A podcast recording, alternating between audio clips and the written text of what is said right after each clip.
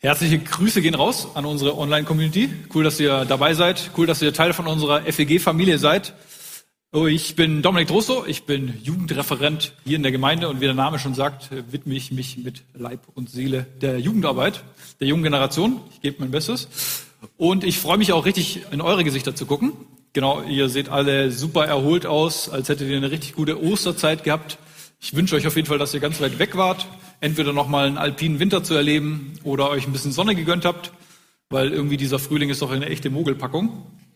Äh, da kommt man doch irgendwie nicht so richtig vom Fleck. Also ich vermisse zumindest so ein paar Sonnenstunden und dieser, man läuft durch die Straße und riecht irgendwie mal irgendwas blühen oder sowas. Irgendwie geht das dieses Jahr so ein bisschen vorbei. Aber ich denke, das hat auch was Positives und zwar können wir uns viel besser auf den geistlichen Frühling konzentrieren. Wir sind ja mitten in unserer Predigtreihe Frühlingserwachen. Und was es damit auf sich hat, das ist eine spannende Sache. Generell denken wir ja, dass wir auch als wir als Gemeinde und auch wir ganz persönlich ein Frühlingserwachen äh, nötig hätten oder es uns gut tun würde. Und dem machen wir uns auf die Spur, ein persönliches und gemeindliches Blühen, Erwachen, ein Wachstum und dem machen wir uns auf die Spur. Genau, wir sind ja schon gestartet. Äh, hier ist das Frühlingserwachen. Genau, äh, wir sind ja schon mit Timo unterwegs gewesen. Da waren wir auf einem ganz schön verträumten ähm, Winter, äh, wie heißt das? Äh, Wild, Wildblumenwiese. Da waren wir unterwegs, haben wir einen schönen Spaziergang gemacht. Genau, der Benjamin Kröger, der hat uns auf die Palme gebracht. Und wir machen heute, versuche ich, dass ihr vor lauter Bäumen noch den Wald seht. Ich gebe zumindest mein Bestes. Genau, der Timo hat mir die Halleluja-Bäume zugeschanzt. Was soll man damit anfangen? Das ist die große Frage. Ich habe es trotzdem mal gewagt, mich damit zu beschäftigen und versuche euch mal so ein paar Sachen heute mit auf den Weg zu geben. Was der Timo und ich nicht weiß, dass ich eigentlich ein Baumexperte bin. Ja, und eigentlich hat er den, genau den richtigen erwählt, weil es, es wissen wahrscheinlich nicht viele von mir, aber ich bin in einem kleinen Dorf, einem kleinen kuscheligen Dorf namens Waldsteig aufgewachsen. Und wir können nicht mit vielen Einwohnern glänzen, aber wie der Name schon sagt, mit Wald, uns geht steil den Berg hoch. Genau. Und da habe ich genug Zeit gehabt, nicht nur den Wald zu anzugucken, sondern auch die vielen Obstbäume, die bei uns auf dem Hof waren, um mich intensiv mit Bäumen zu beschäftigen. Das mich jetzt quasi zum Baumexperten macht. Generell, immer wo es irgendwie Bäume um mich herum geht, da fühle ich mich irgendwie gleich wohler. Natürlich, weil ich mich schon intensiv damit beschäftigt habe und da schon viele geistliche Erkenntnisse draus gezogen habe, die euch heute äh, aufbereiten werde. Ich glaube nämlich, dass Bäume uns echt was zu sagen haben. Jetzt vielleicht euch nicht direkt, aber deswegen übersetze ich sie euch als äh, Baumexperte. Aber ich denke, dass wir auf jeden Fall was für unser Leben und auch für unseren Glauben mitnehmen können. Und ich glaube, dass unser, äh, dass wir inspiriert werden auf eine Art und Weise, äh, ja auch in unserem Leben den Frühling äh, zu erwecken und erwachen zu lassen. Zum Beispiel zu entdecken, wie wir frisch bleiben in unserer Beziehung zu Gott, wie wir uns ausrichten können und wie wir reiche Frucht bringen. Das haben auch schon Leute in der Bibel erkannt, dass die Bäume Potenzial haben. Und auch über alle Kulturen hinweg sind Bäume immer irgendwie was, was Zentrales und haben eine wahnsinnige Symbolkraft mitgebracht. Und so auch äh, wundert es nicht, dass wir da was in der Bibel finden dazu. Und äh, genau einer von meinen Lieblingspsalmen äh, ist der Psalm 1. Die Madeleine hat den ja gerade schon vorgelesen und der kommt mir immer direkt in, wenn ich an Bäume denke, dann denke ich immer daran. Gibt es ja auch einen fetzigen Song dazu, die ältere Generation kennt den wahrscheinlich noch äh, zu Psalm 1. Und ich wünsche mir den auf jeden Fall beim nächsten Besuch, beim Seniorenkreis, dass wir den singen. Äh, aber ich lese uns das nochmal vor. Da heißt es, wohl dem, der nicht wandelt im Rat der Gottlosen, noch tritt auf den Weg der Sünder, noch sitzt, wo die Spötter sitzen, sondern hat Lust am Gesetz des Herrn und sind über seinem Gesetz Tag und Nacht. Der ist wie ein Baum, gepflanzt an den Wasserbächen, der seine Frucht bringt zu seiner Zeit und seine Blätter vermelken nicht. Was er macht, das gerät wohl. Da kriegt man doch direkt Lust auf Baum. Und ich, wir machen uns jetzt mal hier auf die Spur, was es mit den Bäumen auf sich hat. Ich habe euch jetzt mal drei Aspekte mitgebracht, wo ich dachte, da lässt sich gut über Bäume reflektieren und dass das uns auch was zu sagen hat. Und äh, wir können gespannt sein. Das erste, was ich euch mitgebracht habe, sind Wurzeln. Genau, Wurzeln, ein sehr wichtiges Element des Baumes, denn das Wichtigste beim Baum ist ja das, was man nicht sieht. Das Unsichtbare. Die Wurzeln. Um wachsen zu können, muss ein Baum vor allem in die Tiefe gehen. Die Wurzeln tragen und stützen den Stamm und die Krone des Baumes. Die Wurzeln geben Festigkeit und Standhaftigkeit. Sie ziehen die Lebenskraft aus der Erde, saugen das Wasser und die Nährstoffe ein und senden sie bis zum kleinsten Ästchen hoch in die Krone. Je größer und je schwerer ein Baum wird, desto weiter müssen natürlich auch seine Wurzeln sich ausbreiten, damit auch Winde und Stürme im Leben ihn nicht entwurzeln können. So schön, so gut. Die Frage aber an uns ist, wie sind wir denn eigentlich gewurzelt? Was sind denn unsere Wurzeln? Und da kann ich noch mal, auch nochmal auf Timos Wildblumenwiese verweisen. Da hat er uns ja ermutigt, auf unser gemeinsames Fundament zu schauen. Das könnten wir doch, das lädt doch ein als gemeinsame Wurzel. Er hat uns eingeladen, auf Jesus zu gucken. Dass Jesus der ist, der uns im Glauben vereint, als Brüdern und Schwestern, als Gemeinde, als Miteinander. Die Leidenschaft für das Evangelium, dass wir überzeugt sind, dass Jesus gekommen ist, wirklich eine gute Nachricht ist und alles, was an Kreuz und Auferstehung passiert ist und so weiter, das ist wirklich eine gute Nachricht für dich und mich und für die ganze Menschheit. Das Evangelium verbindet uns. Und das Glaubensbekenntnis. So viele Christen, mit so vielen Christen haben wir das Glaubensbekenntnis gemeinsam, wo man sich auf die wichtigsten Dinge geeinigt hat und das gemeinsam sprechen und glauben kann und auch das verbindet. Schlussendlich aber auch die Liebe für Gott, Liebe für die Menschen, Liebe zu Jesus, zu seiner Gemeinde. Und so sind wir als Gemeinde gemeinsam verwurzelt und stehen fest. Wir können jetzt aber auch uns wagen, mal äh, bei dem ersten Psalm mit reinzugehen. Dort heißt es ja äh, so schön, sondern er hat Lust am Gesetz des Herrn und sind über seinem Gesetz Tag und Nacht. Auf den ersten Blick hört sich das jetzt mal nicht so einladend an. Ich weiß nicht, wie, über wie viele Gesetzestexte ihr in eurem Leben schon große Freude empfunden habt und gejauchzt habt, wenn ihr zum Beispiel euch mal die AGBs von irgendwas durchgelesen habt oder sowas. Ähm, genau, meistens versucht man das ja zu umgehen. Äh, drum lohnt sich das auf jeden Fall, da nochmal ein bisschen genauer hinzugucken. Wenn jetzt hier Gesetz steht, dann ist damit hauptsächlich die ersten fünf Bücher Mose gemeint. Und in dem Wort, das Sie da benutzen, ist eigentlich viel mehr das als eine Weisung zu verstehen. Eine Weisung oder die Lehre. Also er, er hat Lust an der Lehre des Herrn. Er hat Lust an der Weisung des Herrn, wo er Orientierung findet. Und über dem sinnt er Tag und Nacht nach. Und auch dieses Nachsinnen ist nicht mal, ja, ich habe es verstanden, ich habe es gehört, sondern ist auch ein zutiefst aktiver Prozess. Man könnte auch sagen, ein aktives Denken. Man könnte auch sagen, das ist ein Bewegen, dem nachzusinnen. Ähm, Juden haben sehr selten äh, irgendwie leise einfach ihre Texte gelesen, sondern haben das meistens mindestens gemurmelt, wenn nicht sogar äh, lautstark gebetet und äh, eben auch so bewegt, gemurmelt, bewegt und dem äh, in, intensiv mit dem unterwegs gewesen. Und vielleicht gleich, vergleichbar zu uns oder die Einladung zu uns, sich zum Beispiel mit der Bibel mit Gottes Wort zu beschäftigen, das verinnerlichen, das bewegen, damit unterwegs zu sein, das entdecken, das wäre vielleicht die Übertragung zum Jetzt. Wo finde ich die Weisung? Wo finde ich die Lehre? In der Bibel danach zu suchen, wo sie äh, wichtige Orientierung für meine Fragen des Lebens und des Glaubens hat.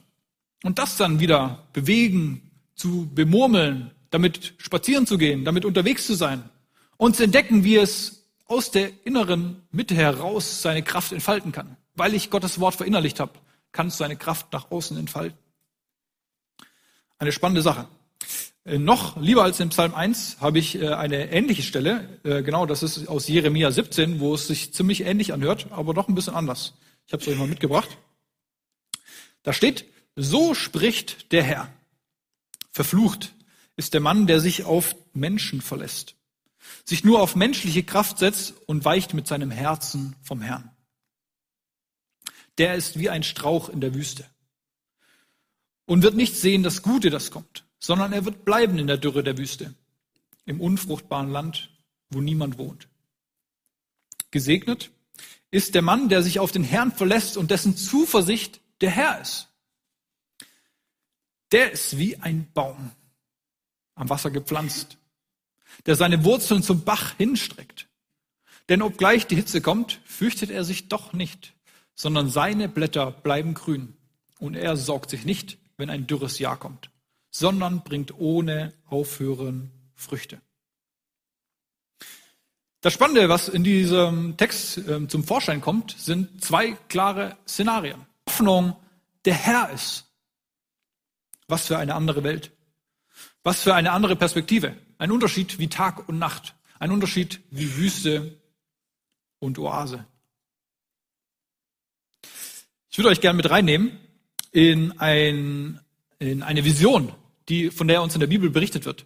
Genau, und das ist eine sehr faszinierende Vision, Vision die äh, eine unglaubliche Kraft auch in sich hat. Und zwar schreibt Hesekiel, beschreibt mal ein Bild, das er so von Gott kriegt, wo er den Tempel sieht. Den großen, mächtigen Tempel als das Zeichen auch für die Gegenwart Gottes, der Ort, wo äh, die Juden davon überzeugt sind, dass Gott da drin gewohnt hat. Und aus diesem Tempel kommt plötzlich ein kleiner Bach unter den Türschwellen durch. Und das ist eine faszinierende Angelegenheit. Und je länger der Hesekiel da wartet, desto mehr Wasser kommt da raus. Und aus dem kleinen Rinnsal wird ein Bach, es wird ein Fluss, es wird ein Strom, der aus diesem Tempel rauskommt. Und Hesekiel beschreibt, wie dieser Strom des Wassers in die Wüste sich ergießt. Und mit dieser Wüste was macht. Diese Wüste zum Blühen bringt. Die Wüste wird grün. Es wachsen Bäume, es wachsen Sträucher, es kommen Tiere zurück.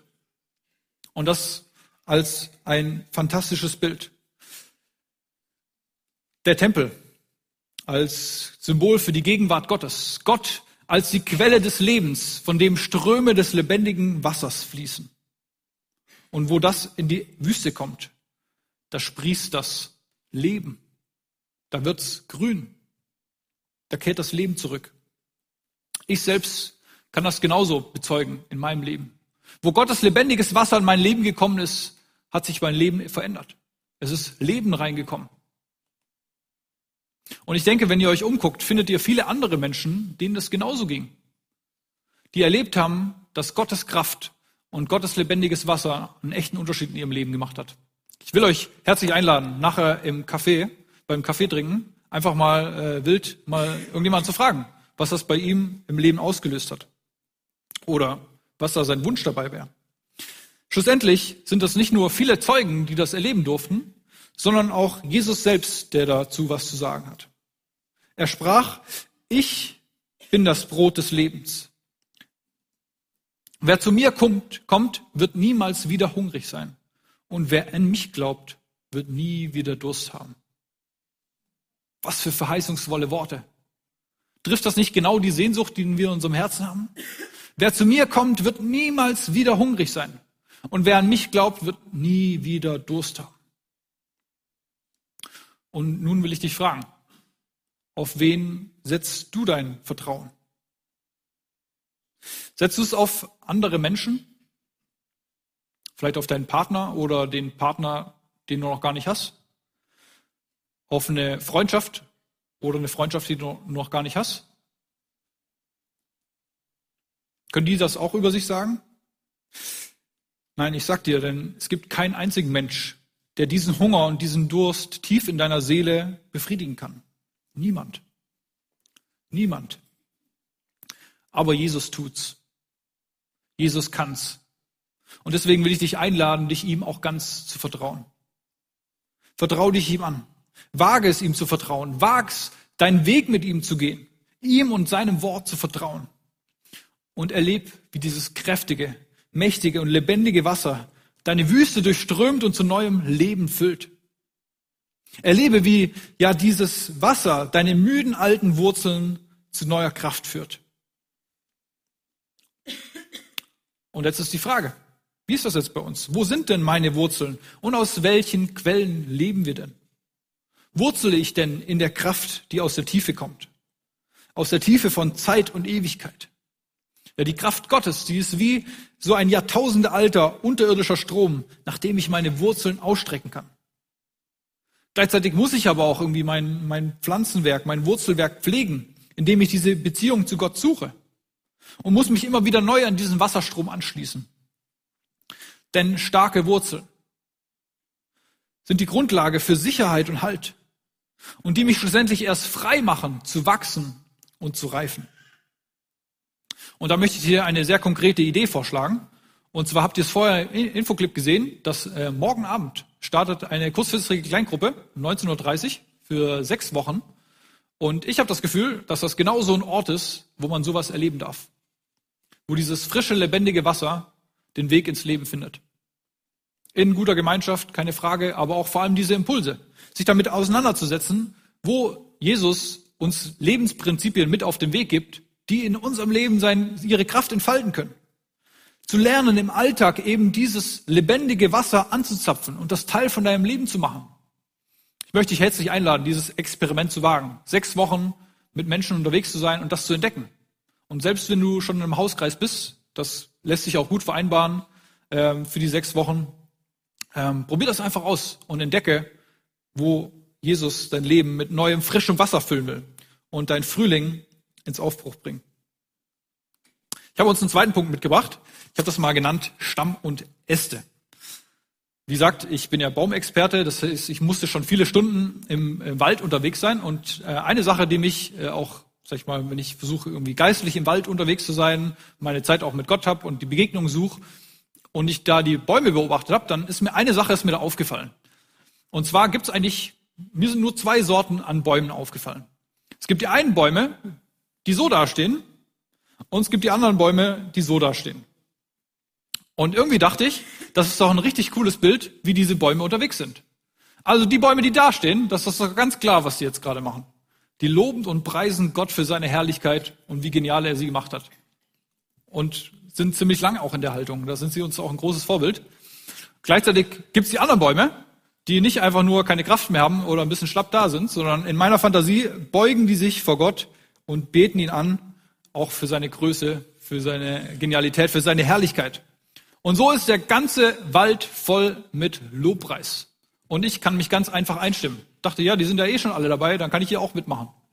So, probiert das mal aus. Ich habe das Gefühl, wenn ich diese Bäume beobachte, dann habe ich immer das Gefühl, dass sie irgendwie so über sich hinausweisen. Dass es sie irgendwie so sagen wollen, hey, es geht gar nicht um mich. So, guck doch mal ein bisschen weiter nach oben. Oder äh, richte deinen Blick mal irgendwie aufs Wesentliche, auf deine Aufmerksamkeit. Ich habe manchmal das Gefühl, dass Bäume uns in ein kosmisches Lobpreiskonzert einladen. Und da findet sich natürlich auch biblische Grundlage dafür. Das ist nicht jetzt meine eigene Idee. Ich nehme euch da mal nur rein. Wo es heißt, auch in Jesaja, freut euch, ihr Himmelswelten, denn der Herr hat gehandelt. Singt ihr Tiefen der Erde und ihr Berge, brecht in Jubel aus. Ihr Wälder, stimmt ein in das Lied. Jeder Baum soll mitsingen. Jeder Baum soll mitsingen. Denn der Herr hat sein Volk erlöst und an den Nachkommen von Jakob beweist er seine große Macht. Was für ein Bild. Die ganze Schöpfung preist den Herrn. Die ganze Schöpfung. Alle haben einen Grund dafür. Alle preisen, was der Herr Großes gemacht hat, dass er sein Volk erlöst hat, aber auch für die Herrlichkeit seiner Schöpfung. Alle Kreatur lobt fröhlich Gott durch ihr bloßes Dasein. Meere, Kontinente, Felsen, Sand, Pflanzen, Tiere, alles ehrt den Schöpfer, der es so wunderbar geschaffen hat. Und darin können auch wir unsere Berufung entdecken.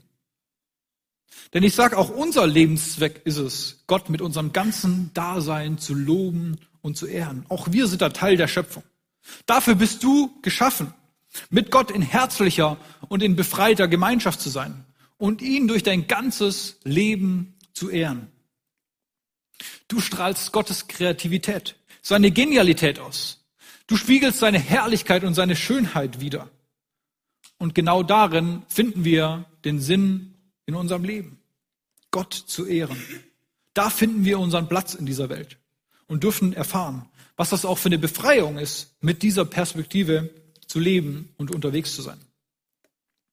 Alles, was Gott geschaffen hat, vereint sich zu diesem gigantischen Jubelchor. Jauchzet ihr Himmel, freue dich Erde.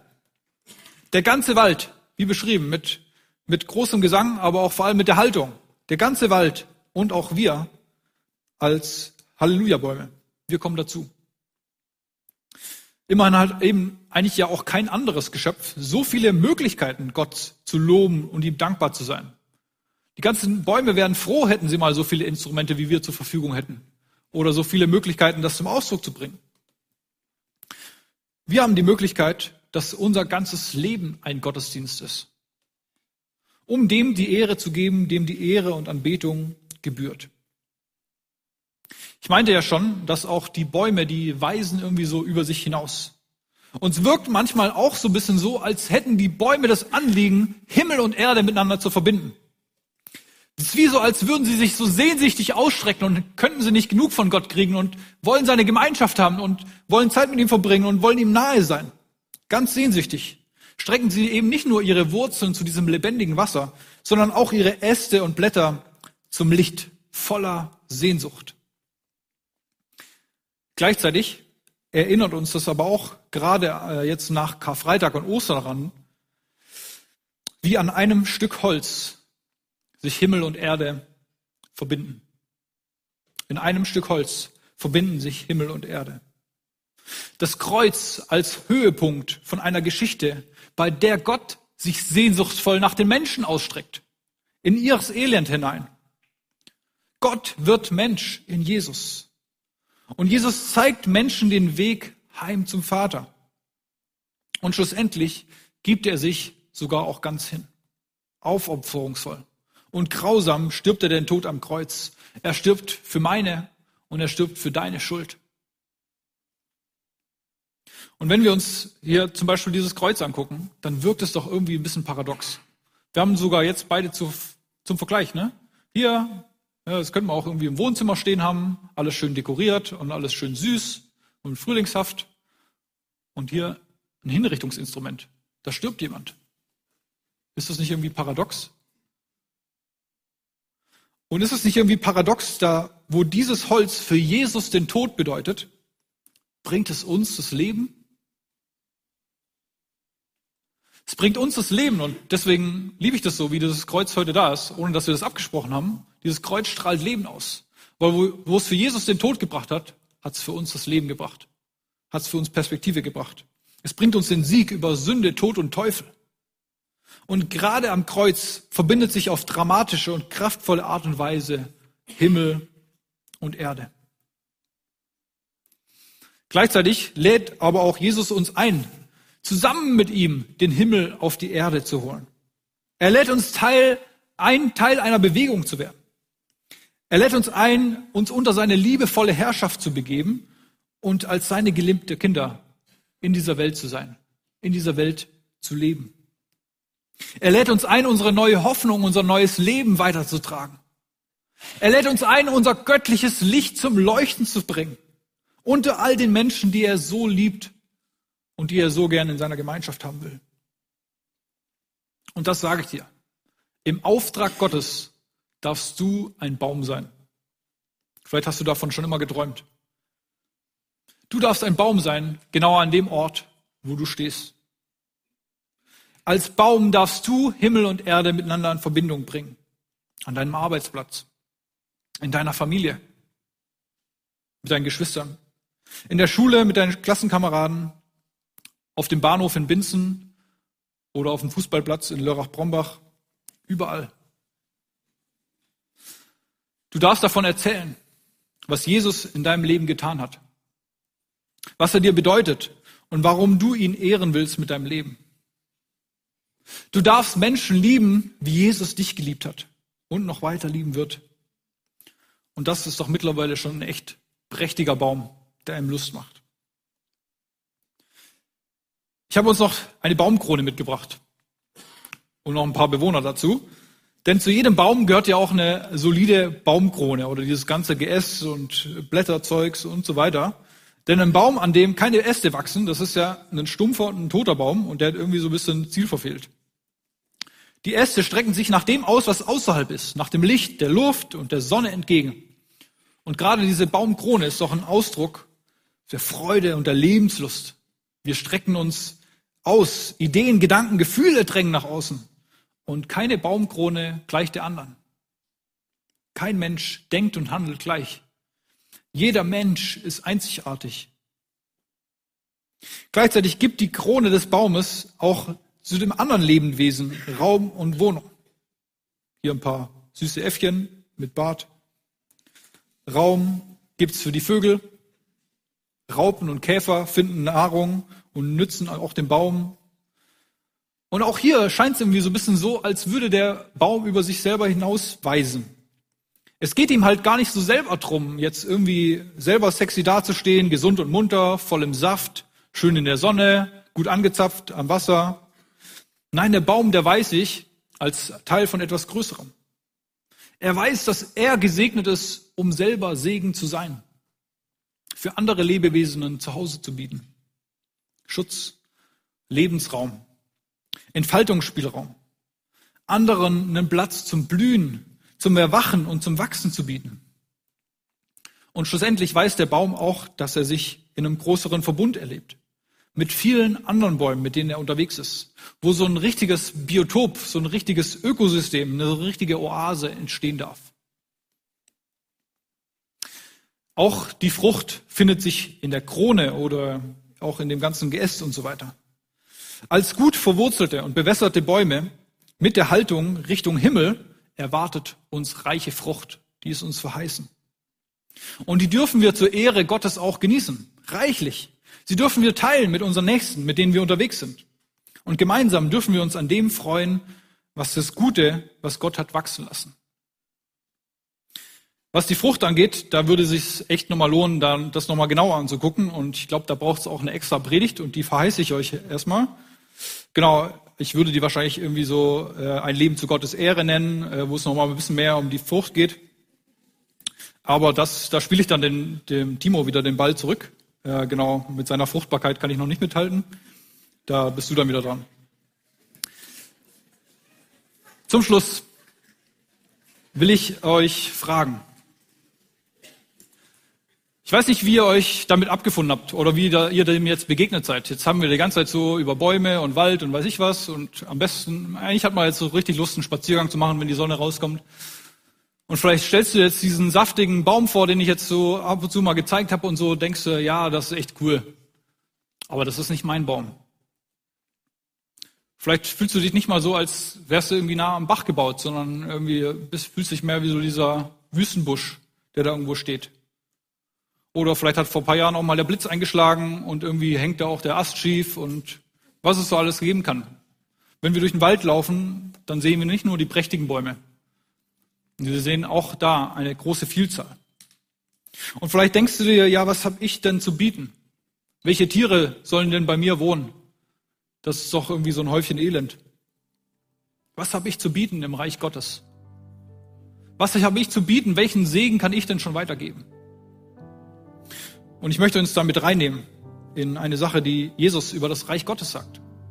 Er sagt, das Reich Gottes gleicht einem Senfkorn, das ein Mensch nahm und er warf es in seinen Garten. Es wuchs und es wurde ein Baum. Und die Vögel des Himmels wohnten in seinen Zweigen.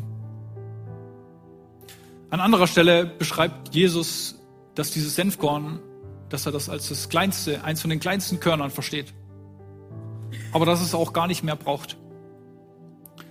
Ich möchte dich einladen, vielleicht auch nur einen kleinen Bereich deines Lebens in die Hände von einem großen Gott zu legen.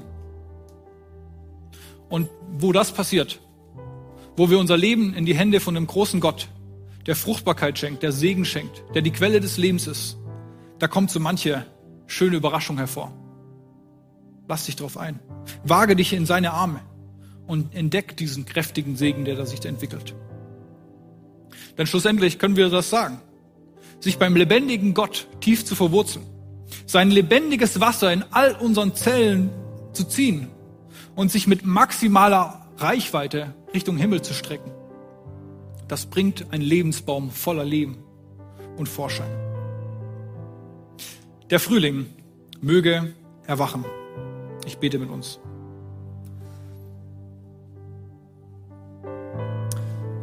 Jesus, ich danke dir so sehr, dass du diese Sehnsucht in unser Herz gelegt hast, nach diesem lebendigen Wasser, dass wir uns nach einem Leben in Fülle sehen.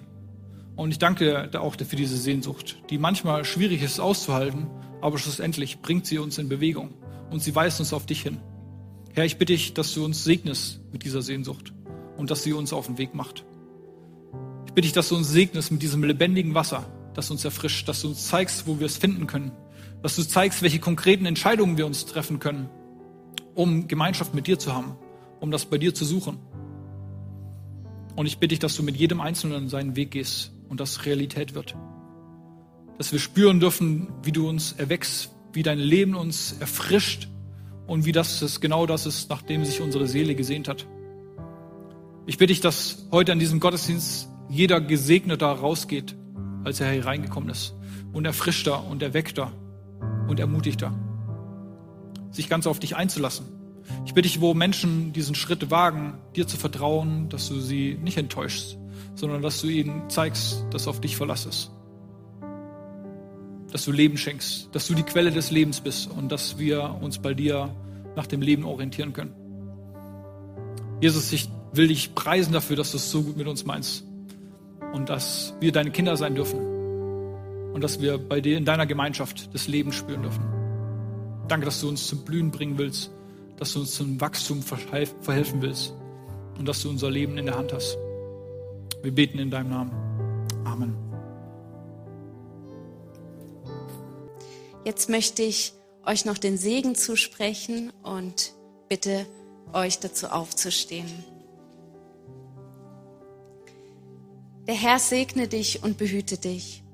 Der Herr lasse sein Angesicht leuchten über dir und sei dir gnädig. Der Herr erhebe sein Angesicht auf dich und gebe dir Frieden.